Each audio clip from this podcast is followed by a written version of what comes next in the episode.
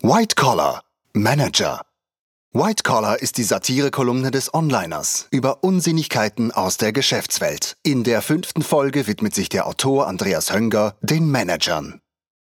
Menschen bilden immer Hierarchien, selbst die im Gefängnis von der Gesellschaft ausgestoßenen.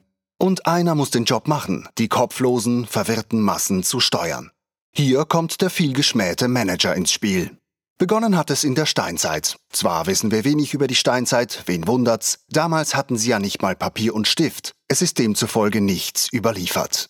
Aber es scheint logisch, dass auch damals einer begonnen hat, das Ganze zu managen. Woher sollen sonst die Steinwerkzeuge und das Feuer gekommen sein, wenn nicht ein Key Risk Taker die Verantwortung übernommen und den unorganisierten Haufen visionär in die Zukunft geführt hätte? Später im Mittelalter hatten Manager noch Ansehen und hießen Adlige. Dann kam diese unsinnige Revolution, die nichts gebracht hat, außer dass die Adligen abgeschafft und so der fruchtbare Boden für die Manager geschaffen wurde.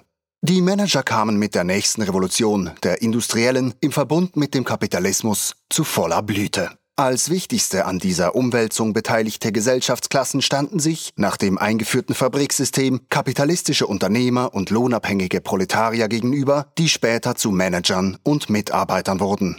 Anfänglich ging es darum, die Arbeit zu managen, dann aber auch um Gewöhnung der widerspenstigen Massen an die Fabrikdisziplin und den monotonen industriellen Zeitrhythmus mit positiven Anreizsystemen, leistungsabhängige Entlohnung, Prämien und abschreckenden Zwangsmaßnahmen, von der Geldstrafe bis zur körperlichen Züchtigung.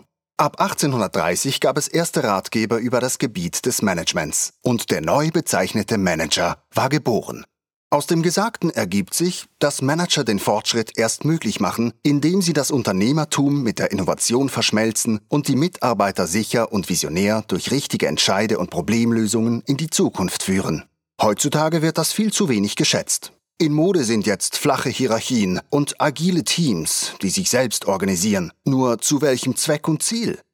Klar gibt es kleinere Probleme mit Managern. Ausnahmsweise neigt der Manager nach der Principal-Agent-Theorie im Gegensatz zum Eigentümer zu Handlungsweisen, die vor allem den kurzfristigen Erfolg als Ziel haben. Mannesmann lässt grüßen. Managergeführte Unternehmen steigern den Umsatz anstatt den Gewinn und allenfalls wird gelegentlich etwas übertrieben mit Fringe Benefits und vielleicht auch vereinzelt mit Spesen.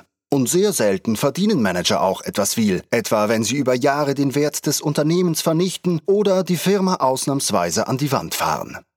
Aber diese Welt braucht Führer, welche die Zukunft gestalten. Manager sind deshalb unverzichtbar. Manager tragen auch sehr viel Verantwortung, indem sie unter anderem ihrerseits Manager, spätere Bauernopfer rekrutieren müssen. Zudem wird vielfach vergessen, dass der Manager von der unsichtbaren Hand geleitet wird, wonach er gerade dadurch, dass er aus Eigennutz sein Einkommen steigern will, das Interesse der Gesellschaft stärker fördert, als wenn er dieses Interesse direkt hätte fördern wollen.